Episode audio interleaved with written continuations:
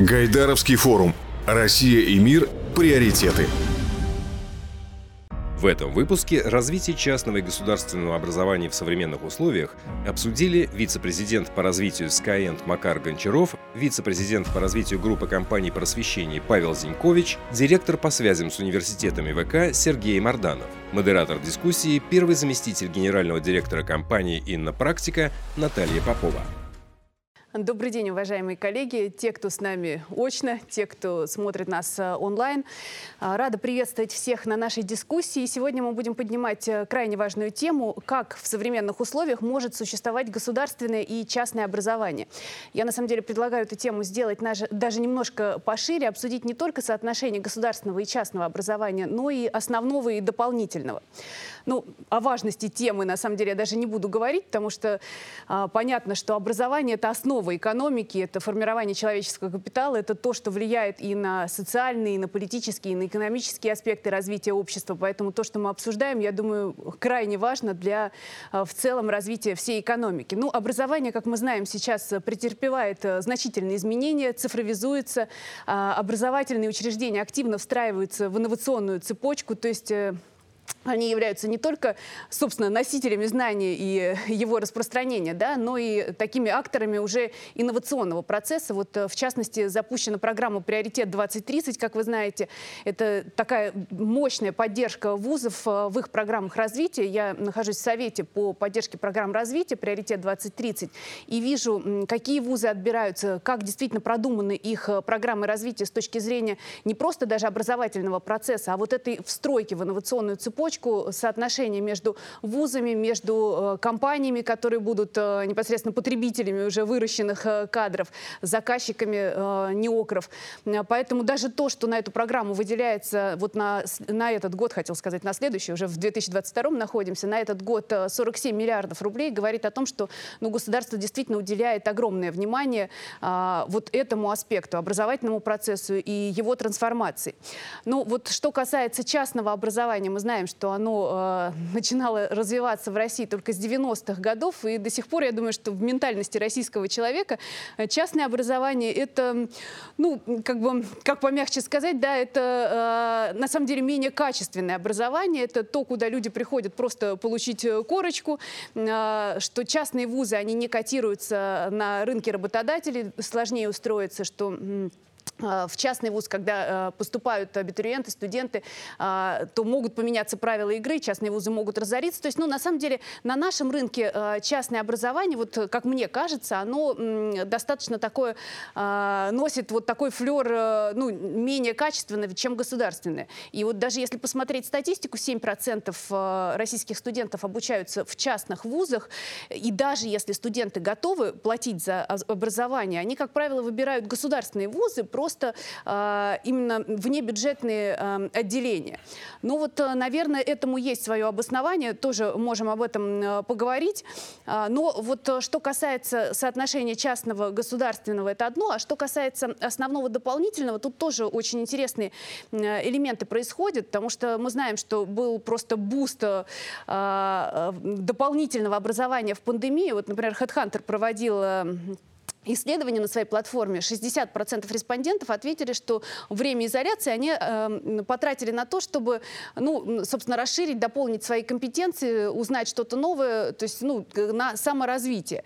И интересно, что, значит, 57% из э, а, тех, кто занимался саморазвитием в этот изоляционный период, они э, действительно э, просто смотрели какую-то информацию, которая им в целом э, дает, ну, некое большее понимание, да, текущих процессов, то есть э, смотрели и э, тему вирусологии, понятно, у нас все стали вирусологами, вот, и э, в целом э, овладевали какими-то новыми компетенциями. Значит, э, все остальные, они овладевали именно новыми профессиями или повышали свой уровень в текущих профессиях. Что интересно, 78% респондентов, они пользовались э, бесплатными ресурсами, то есть, ну, искали какие-то возможности именно бесплатно, да, расширить свой кругозор. 38% а, они оплачивали эти услуги, то есть готовы были были, собственно, потратить на это финансы, и только 3% оплачивал вот это саморазвитие работодатель. То есть тоже такая интересная статистика, но понятно из нее, что в целом у нас тренд на саморазвитие, да, он такой достаточно активный. В пандемии он еще более проявился. И вот хотелось бы сегодня поговорить, насколько вообще российский рынок, да, теха способен вот этот спрос на саморазвитие удовлетворить, насколько действительно есть и механизмы, есть и платформы, есть и решения, которые способны да, вот, э, насытить э, этот рынок. Насколько все-таки государство, как игрок, э, должно на этом рынке превалировать, да, все-таки вот опять же этот баланс, да, государство должно оставаться доминантой образовательного процесса или должно какие-то функции отдавать частным игрокам. Ну и в целом, да, интересно, можно ли в какой-то обозримой перспективе, даже не имея диплома о государственном высшем образовании, устроиться на хорошую работу, вот просто придя, например, со, с корочкой Skyeng или Яндекс э, об окончании каких-то курсов, это тоже будет востребовано. Вот я думаю, что мы сегодня обо всем этом поговорим. У нас э, еще два спикера э, к нам да, присоединились онлайн. Я бы хотела вот как раз к онлайн-пространству обратиться, к Макару. Макар, вот Макар вице-президент по развитию Skyeng как раз. Макар, расскажите в целом, да, вот предыдущий год он был богат на события в рынке тех. Какие изменения произошли, как они затронули вашу компанию, и вот эти изменения дали ли вам возможность пересмотреть какие-то свои цели развития вот на ближайшие 2-3 года, или идете уже выбранным трендом? Мы всегда любим говорить, что мы буфер ошибок государства и тех. То есть мы получились, потому что у людей есть запрос определенный. Ну, давайте так, если бы все в нашей стране э, хорошо знали английский, то, скорее всего, и в школе бы учили английский хорошо, скорее всего, э, компания Skyeng не существовала бы. А, вот во время пандемии мы для себя э, вскрыли одними из самых первых э, очень большую проблему. А, учителя оказались один на один в дистанте, им надо было как-то поддерживать учебный процесс, и мы тогда, на тот момент, располагая технологиями, которые у нас уже были, даже не понимая, что они очень актуальны для пандемии.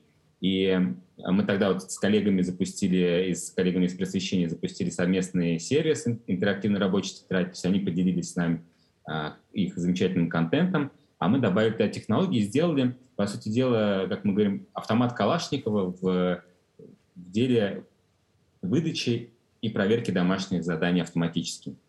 Потому что учителя по 14 дней тратили, э, по 14 часов, прошу прощения, тратили на проверку домашних работ. Э, в чат там сыпалось э, несметное количество сообщений, еще надо было все проверить, ответить, еще родители, еще дополнительная нагрузка.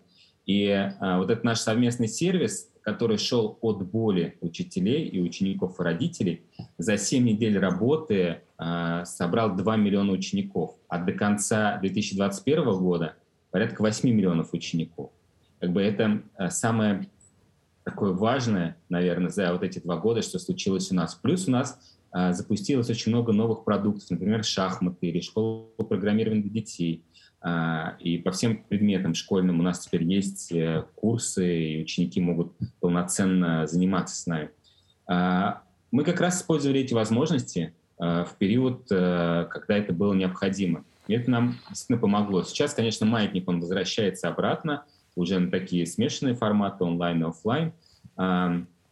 И э, наша аудитория э, сейчас, э, получается, сохраняется за счет того, что мы совершенствуем свои продукты. И да, год, вот эти два года были богаты на события, и на сделки, и на слияние, и на новости, и в регуляторной среде также. А, поэтому мы вот на такие два-три года не строим стратегических целей, а, мы научились хорошо работать с тактическими целями, а, потому что у нас есть некая степень неопределенности, и мы всегда держим в уме, что нам вот что-то может спуститься или что-то может случиться в плане регуляторной среды. И именно поэтому мы не можем простроить наши стратегические цели по продуктам. Хотя там планирование квартал, полгода и год у нас замечательно идет, но еще раз повторюсь, что есть э, опасения у нас, есть, э, скажем так, переживания за то, что завтра или послезавтра что-то может произойти или случиться э, в плане законодательном, на законодательном уровне. Вот как-то так.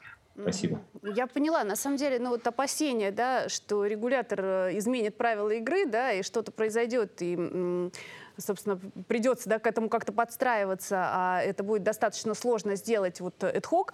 Ну, действительно, вот, э, может быть, какие-то элементы э, ну, госгарантии, вот по, по аналогии есть же э, программы, там, СПИК, да, СПИК 2.0, когда государство, ну, гарантирует, что условия для инвесторов, они не будут в какой-то перспективе ухудшаться. Вот, может быть, действительно какие-то а, такие решения. Но у нас вот, к сожалению, сегодня нету представителя регулятора, да, ну, хотелось бы задать вопрос, да, как действительно прогарантировать э, разработчикам от тех продуктов, что условия будут, ну, по крайней мере, э, будут определенные правила игры, и что а, эти определенные правила игры будут э, в какой-то обозримой перспективе сохраняться.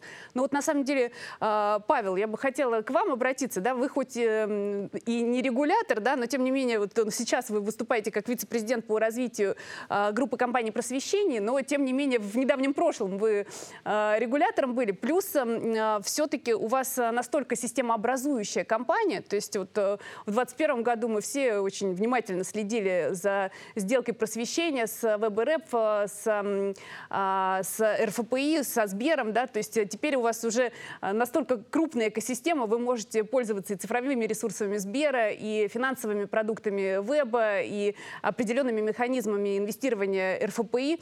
То есть, в принципе, вот как системный игрок, определяющий правила, и как в недавнем прошлом представителя регулятора, можете ли вы ответить на вопрос, вот как действительно сделать этот рынок э, комфортным для разработчиков, разработчиков, чтобы э, те продукты, которые сейчас внедряются, чтобы они э, регулировались понятными, прозрачными правилами, и чтобы эти правила ну, как-то не ухудшались э, во времени. А, спасибо большое, Наталья. Добрый день всем. Спасибо за то, что пригласили.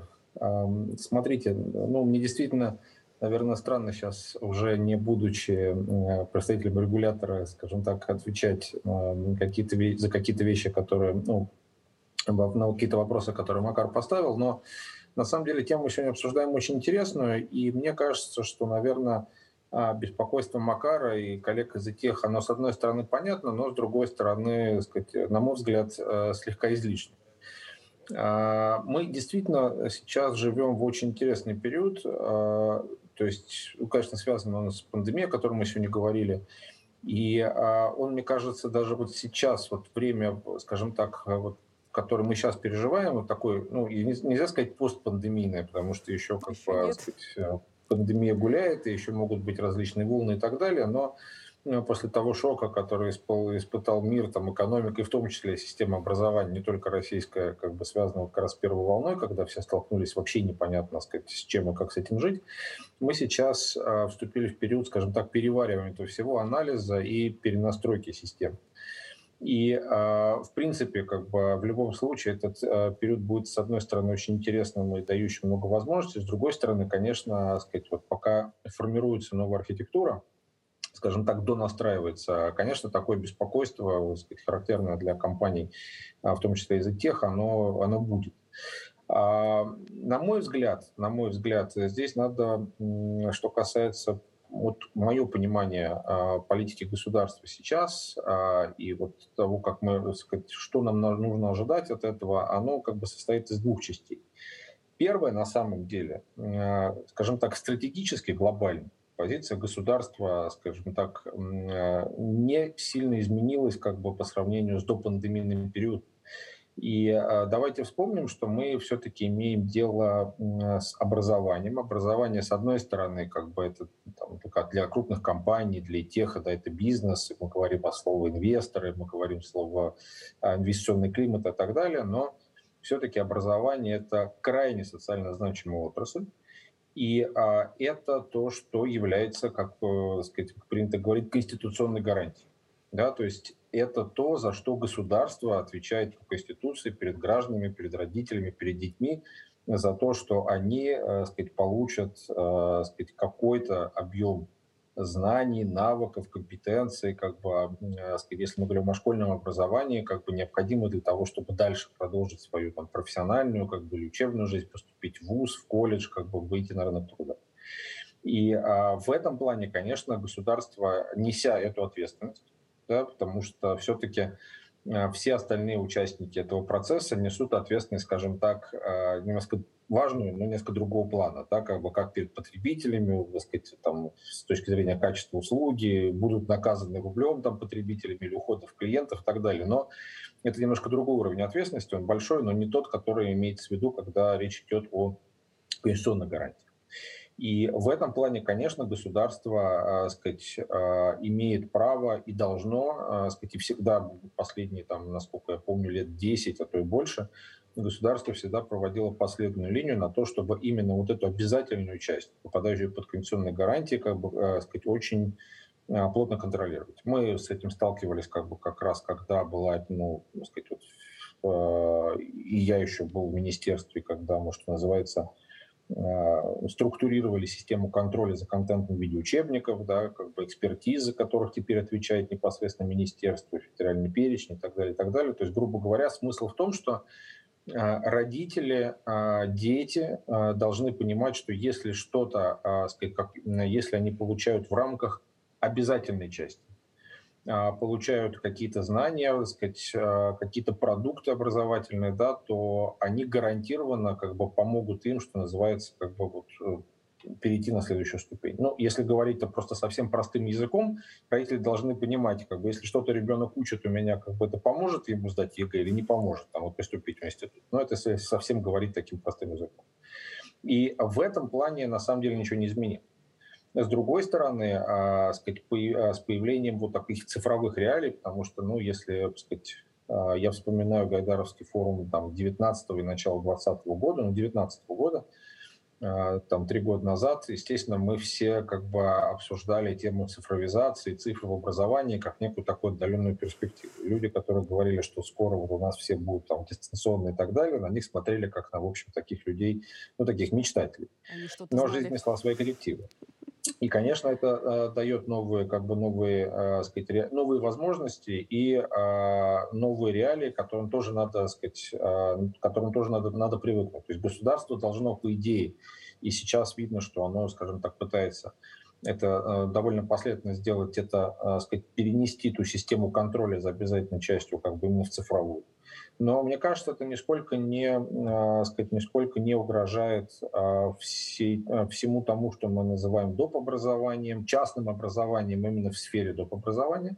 И, соответственно, сказать, мне кажется, это дает хорошую возможность для синергии, да, как бы обязательной части дополнительного образования, государственной и частной.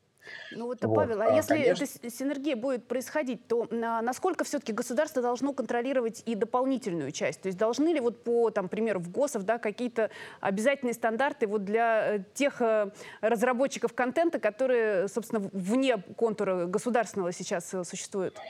Наталья, смотрите, на самом деле, на самом деле, как бы здесь э, я не хочу нисколько обидеть коллег, которые работают в техе, такие чисто цифровые, но на самом деле большой разницы, по сути, да, как бы между э, там, регулированием офлайна и онлайна, по сути, нет. А, потому что, как и сейчас, по закону, как бы, и что происходит в офлайне, как бы, к требования к доп. образованию гораздо и требования регуляторика гораздо более либеральные, гораздо более простые. Да, так сказать, если вы работаете в, а, сказать, в части обязательного образования, да, если вы делаете, как мы, там, мы сказать, делаем контент для основной школы, как бы для учебников и так далее, это колоссальный труд, колоссальные инвестиции, потому что он должен соответствовать огромному количеству а, требований. Это в ГОСы, это примерные программы, по большому счету, ну, опять же, все должны быть уверены, что это как раз с этим ребенок сможет сдать экзамены, поступить в ВУЗ, как бы там есть какой-то э, базовый набор знаний, компетенций, который обязателен для всех. Да? Тем более мы говорим о системе российского школьного образования, это же там почти 17 миллионов детей к 2024 году, их будет 17 это даже, даже больше, это 40 тысяч школ, это огромная система, как бы, которую очень сложно, в принципе, скажем так, изменять и модернизировать, чисто в, в, сказать, в плане масштаба. Вот, поэтому, в принципе, в принципе, как и в офлайн, так я думаю, что и в онлайне требования к доп. образованию будут гораздо более мягкими. Как бы никто пока на самом деле не говорит о каких-то, я нигде не слышу каких-то ужесточений. Друг, есть один нюанс, который действительно как бы нам всем, в первую очередь коллегам, которые работают в техе, есть один нюанс, он не связан чисто с образованием, но он очень он очень чувствительный. Мы недавно помним поручение президента, которые вышли в сентябре по этому поводу. А, конечно, это связано с тем, что дети, которые, что весь тех это не только там оказание образовательной услуги, я очень не люблю этот термин, но, как бы, сказать, к сожалению, приходится его использовать, но это еще и а, персональные данные детей. Тема, мы всегда знаем, в нашей стране, как бы особенно, ну, в принципе, в мире, в нашей стране очень чувствительна, э, сказать, э, очень э, вызывающая большие дискуссии. Мы еще помним историю закона так называемого контингенте, Э, которые, так сказать, президент в итоге не поддержал его принятия и так далее, именно исходя из беспокойства по поводу позиции родительского сообщества и так далее. И здесь, конечно, а, это такой вопрос, который, наверное, государство вместе с отраслью будет стараться регулировать. Но даже тот а, то поручение президента, которое было в сентябре, насколько я помню, оно, сейчас мне нет перед глазами, насколько я помню, оно касалось цифровых а, платформ и, сказать, именно для обязательной части.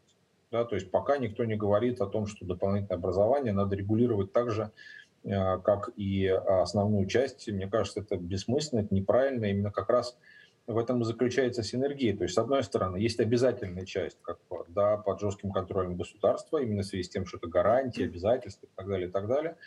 А с другой стороны, есть довольно сказать, свободная сфера доп. образования, где появляется много стартапов, работает много компаний, есть здоровая конкуренция. И за счет этого там действительно появляются уникальные продукты, которые впоследствии могут перекочевывать в обязательную часть. И э, на самом деле, как бы, вот в этом как раз и заключается синергия. И я как-то особого беспокойства по поводу того, что, знаете, там завтра придет злой регулятор и всем закрутят гайки и так далее, и все останутся без работы, я такого не вижу. Как раз наоборот. Спасибо. Ну, я думаю, что волнения Макара отчасти сняты, что действительно ну, регулятор достаточно мягко пока подходит к образовательной части. Но вот два момента да, из того, что Павел сказал, хотелось бы прям а, детально обсудить. Тогда, Сергей, с вами уже. А, во-первых, вот эта шивка да, между а, основной частью и дополнительной, и вот действительно, может быть, в какой-то части даже переход из, а, основ... Э, из дополнительной части в основную. Я вот как раз э, хочу к вам обратиться. У вас есть, а, я думаю, хорошие примеры на этот счет. И второе, вот обязательно обсудим, конечно, защиту данных. Это вот э, Павел затронул очень э, существенный момент. Действительно, на таких платформах э, скапливается огромное количество бигдата, и вот кто должен этой бигдатой управлять, кто является собственно, ну, бенефициаром да, вот этих данных, и э, кому они должны принадлежать, и э, в какой части они должны раскрываться.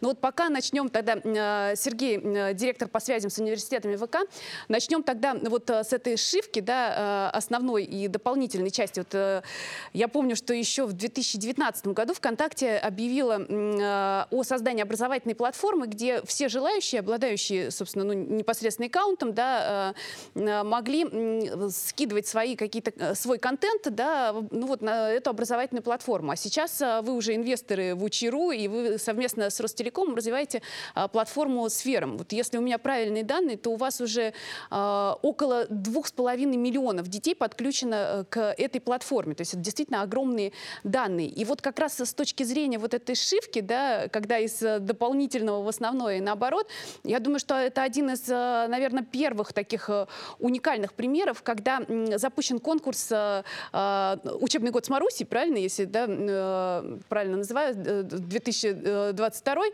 когда в этот конкурс как бы с одной стороны входит Минпросвещение, то есть регулятор, и с другой стороны вот как раз Учиру, да, и платформа Сферум. То есть вы совместно, да, вот решение тех уже внедряете, можно сказать, в основной образовательный процесс. Вот расскажите, это вот первый пример такой шивки. Будут ли еще примеры, когда действительно вот э, какие-то удачные разработки теха в дополнительной части перетекают в основной образовательный процесс?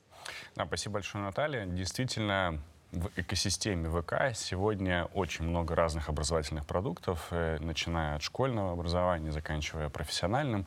А, это и большие такие онлайн-платформы GeekBrains, Skillbox, SkillFactory, которые учат там тысячи э, людей новым профессиям, вот с которых мы начали, да, то, что вы рассказали, что в пандемию действительно многие пошли учиться новым навыкам.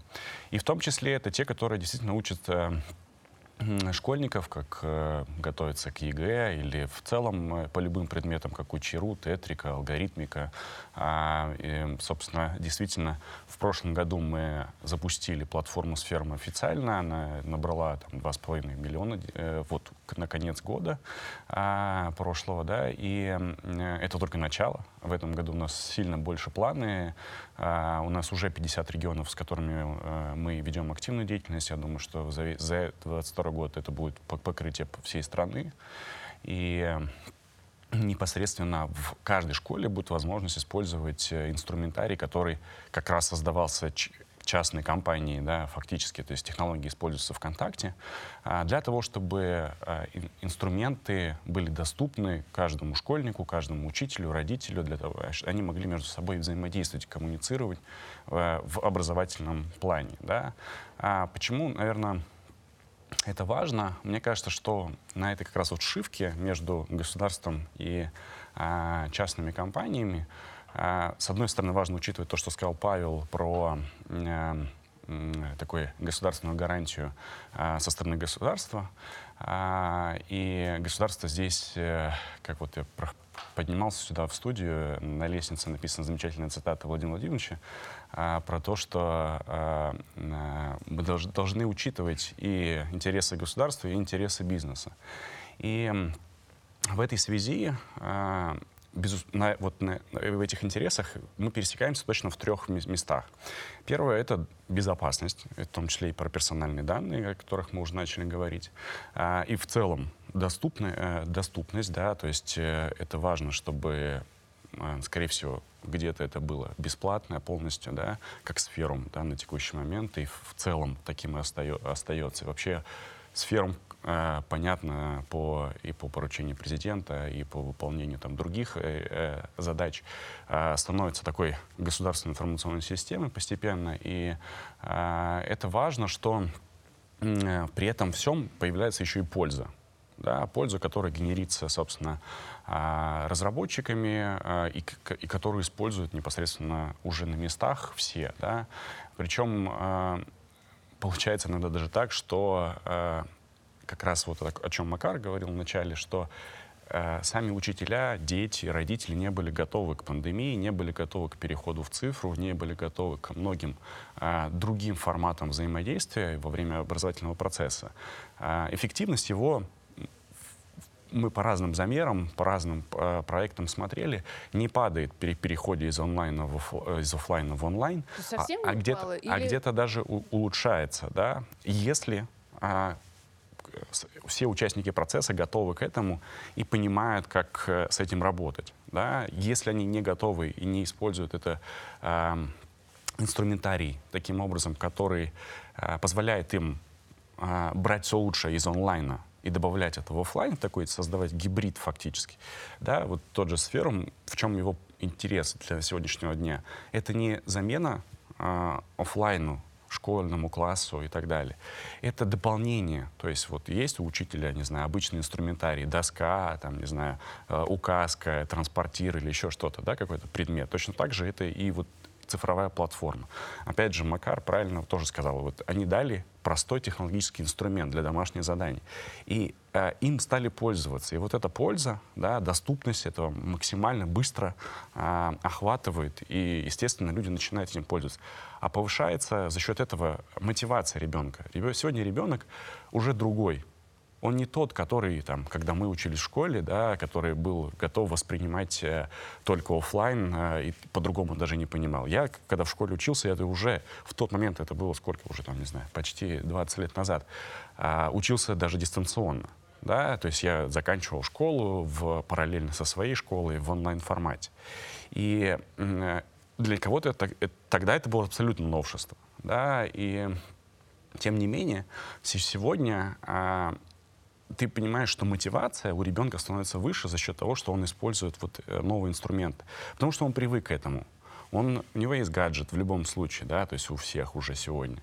А он э, привык к геймификации, которая есть в, в интернете. Он привык к тому, какая там картинка, какое там, а, как, какое там движение, скорости и так далее. Да. Есть сейчас замеры даже о том, что скорость а, а, потребления контента в принципе, до 1.75, обычно все дети сегодня просматривают лекции в ускоренном режиме.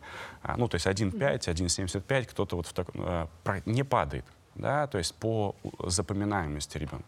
Особенно, если он дважды посмотрел это. Да, один раз в начале, как бы второй раз перед экзаменом, сдачей экзамена. И даже лучше иногда результаты появляются. И это говорит о том, что, во-первых, университет может за единицу времени давать больше материала, а его сегодня становится больше. Во-вторых, это говорит о том, что а, у, у человека появляется больше возможностей. А, если он умеет воспринимать информацию на других скоростях, то ему не нужно сидеть в одной аудитории и слушать только ту скорость, на которой говорит лектор. Да? И то же самое преподаватель, учитель в школе. Да? И в-третьих, у него появляется возможность пересмотреть что-то, если он пропустил, заболел по каким-то другим причинам, был на сборах, не смог присутствовать физически в классе, что ему делать? Он может взять и посмотреть запись, или подключиться онлайн к уроку, или каким-то по-другому да, восполнить тот пробел, который, а, к сожалению, так получился. К вопросу о безопасности, да, вот по большим данным, да, и по, по тому потоку, да, огромному информации и о детях, и об учителях, и о, собственно, а, элементах управления школой, который стекается на платформы, все-таки это должно находиться в ведении государства, государства, и государство должно этим управлять? Или частные игроки, они тоже могут использовать это, ну, даже, ну, я сейчас фантазирую, да, но, условно говоря, продавать э, компаниям, которые занимаются там обучением искусственного интеллекта для каких-то их целей? Угу. Ну, есть три базовые модели работы с персональными данными в, в мире. Да? Собственно, наверное, модель китайская, когда все принадлежит государству, э, все данные. А модель американская, когда все принадлежит частным э, структурам, да, собственно. И модель, наверное, европейская, когда все э, принадлежит человеку, и он сам определяет, э, кому отдавать их или нет. Пока, э, на текущий момент, мне кажется, что в нашем государстве э, все-таки больше такого баланса между разными моделями, и пока не видно, какой из них э, более сильным, но тем не менее мы учитываем действительно лучшие практики с разных сторон. А, и э, если государство отвечает за школьное образование, то, конечно, все данные, которые касаются школьного образования, должны быть у государства в данной ситуации, наверное, да. Это логично, потому что оно связано, и поэтому, собственно, государственная информационная система и так далее. А если это частная какая-то э, допобразовательная деятельность, то вполне нормально, если ребенок э, или родитель определяет, э, ну, то есть непосредственно родитель, как э, представитель ребенка, может зарегистрировать своего ребенка, предоставить эти персональные данные, а непосредственно для того, чтобы мог пользоваться этим э, сервисом э, ученик. Да?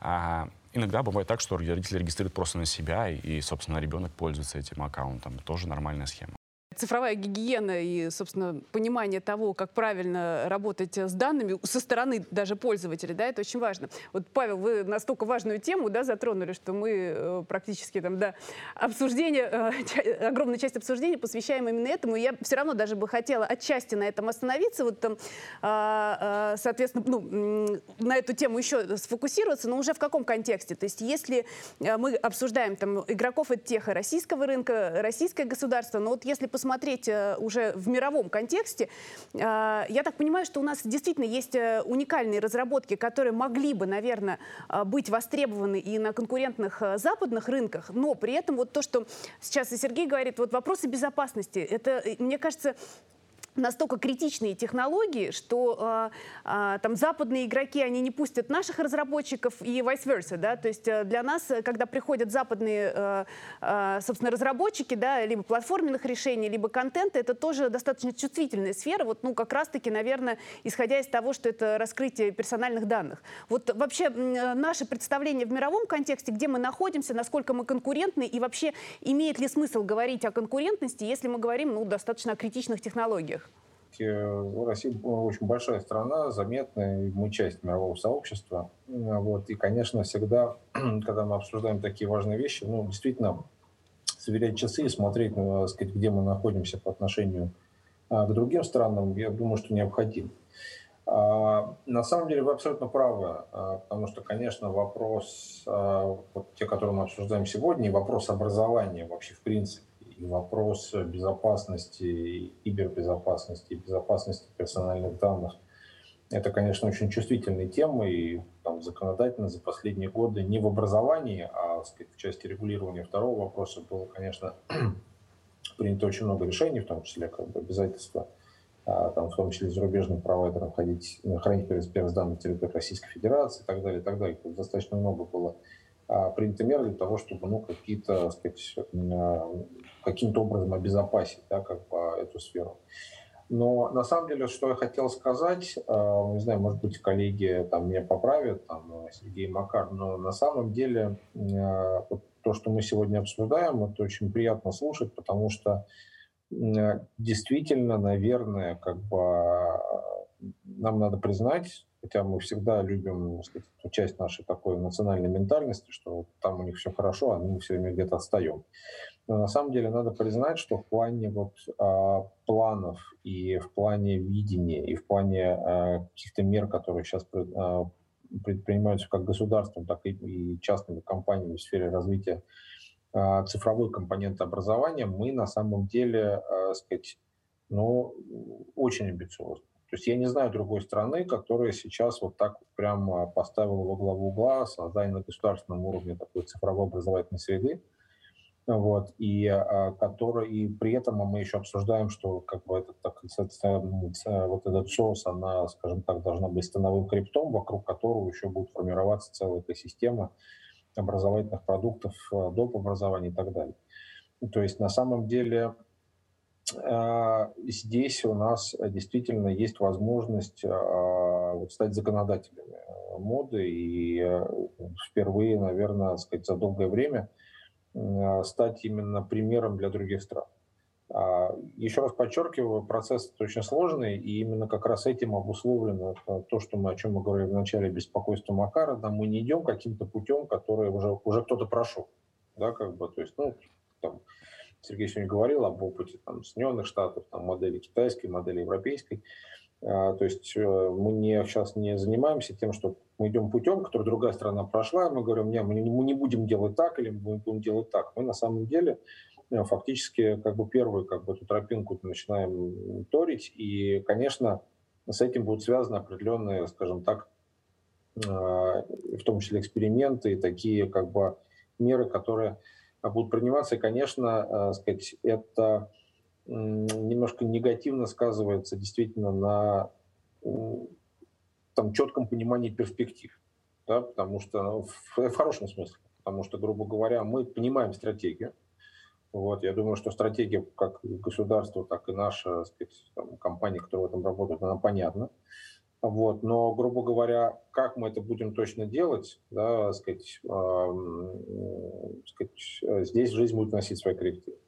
И в этом плане поэтому, в принципе, я понимаю такие компании, как э, вот, э, Skyeng, как Макар говорил, да, все хорошо, планируем на квартал, на год, э, там, на полгода, но дальше понятно, что через год ситуация может поменяться, и нам в рамках вот наших стратегий, глобальной стратегии, да, а, надо будет вносить какие-то коррективы, что называется, в тактику.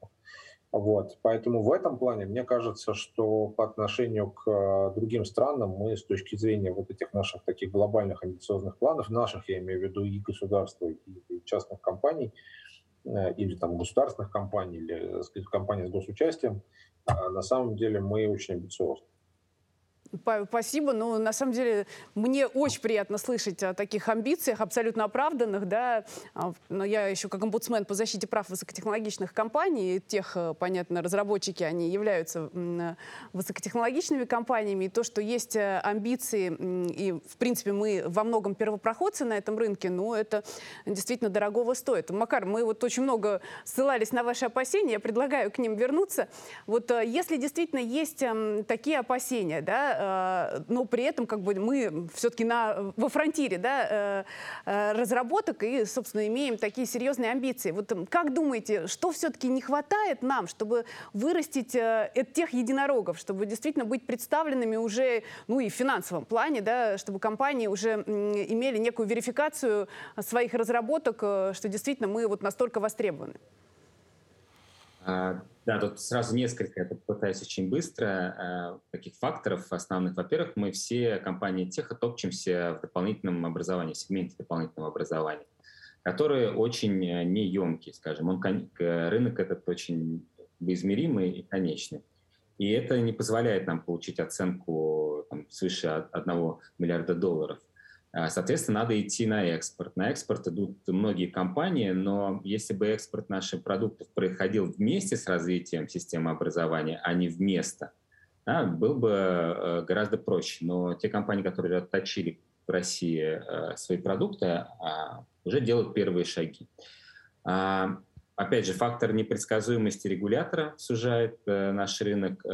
Некоторые, ну, есть некоторые исследования, где люди уезжают в другие страны работать, поэтому такое, знаете, идет, э, утекают мозги. А, нет инструментов финансирования, вот мы так тоже задумывались, финансирование дополнительного и профессионального образования. То есть у нас сейчас э, вполне легально можно пойти взять кофеварку в кредит, а вот взять кредит на курсы какие-то не представляется возможным. То есть государство и основные финансовые институты понимают, что такое кофеварка, но не понимают, что такое курсы по программированию или там а, какие-то дополнительные активности. Это, конечно же, тоже тормозит развитие рынка. И напоследок, э, все-таки у нас более 70% э, работающих россиян э, зарабатывают меньше 25 тысяч рублей, а 45% меньше 15 тысяч рублей. И мы здесь все в техе, и вот коллеги знают, мы работаем с достаточно мотивированными людьми. А, которые понимают и знают и хотят. И их очень мало, малый процент. А все остальное – это огромный процент людей. А, я а, не хочу сказать не талантливых. У нас очень одаренная страна в плане, в плане обучаемости и в плане мозгов, но у людей крайне низкая мотивация и неверие. Вот если работать с этой мотивацией, давать людям знания, повышать их э, доход через курсы по тому же самому программированию какие-то дополнительные там, по маркетингу, а, то это гарантированно приведет э, к образованию такого э, цел, целой прослойки талантливых и мотивированных людей, с которыми дальше можно будет уже работать всей системе образования. Вот, наверное, несколько вот этих факторов, они э, тормозят появление единорога. Хотя если посмотреть на страны БРИКС, которые в экономическом плане схожи с нами, то у них у всех есть. Но мы очень надеемся, что в скором будущем у нас тоже появится. Вот на самом деле э, то, что вы говорите, это достаточно оптимистичная нота. То есть, в принципе, уже все сделано, осталось, ну, немножко переломить э, вот этот э, вопрос при, принятия, да, ну, опять же, там и в части и регуляторики может в чем-то, да, подкрутить и обеспечить как бы более э, лояльные условия. Ну и, в принципе, вот и единороги уже должны в обозримом будущем и в техе, и в целом в высокотехе появляться. Но я предлагаю на этой оптимистичной ноте уже а, заканчивать. И мне очень нравится, что в нашей сегодняшней дискуссии, при том, что мы обсуждали в основном вопрос как, то есть и вопросы контента, и вопросы а, цифровых платформ, но мы не теряли а, самый главный вопрос, вопрос что, то есть э, что должно быть на выходе. На выходе должно быть действительно качественное образование, которое будет доступно всем пользователям. Я действительно надеюсь, что вот этот э, вопрос э, конечного продукта мы не теряем из виду, и он ну, реализуем всеми игроками в наивысшем качестве. Спасибо огромное за такую продуктивную дискуссию.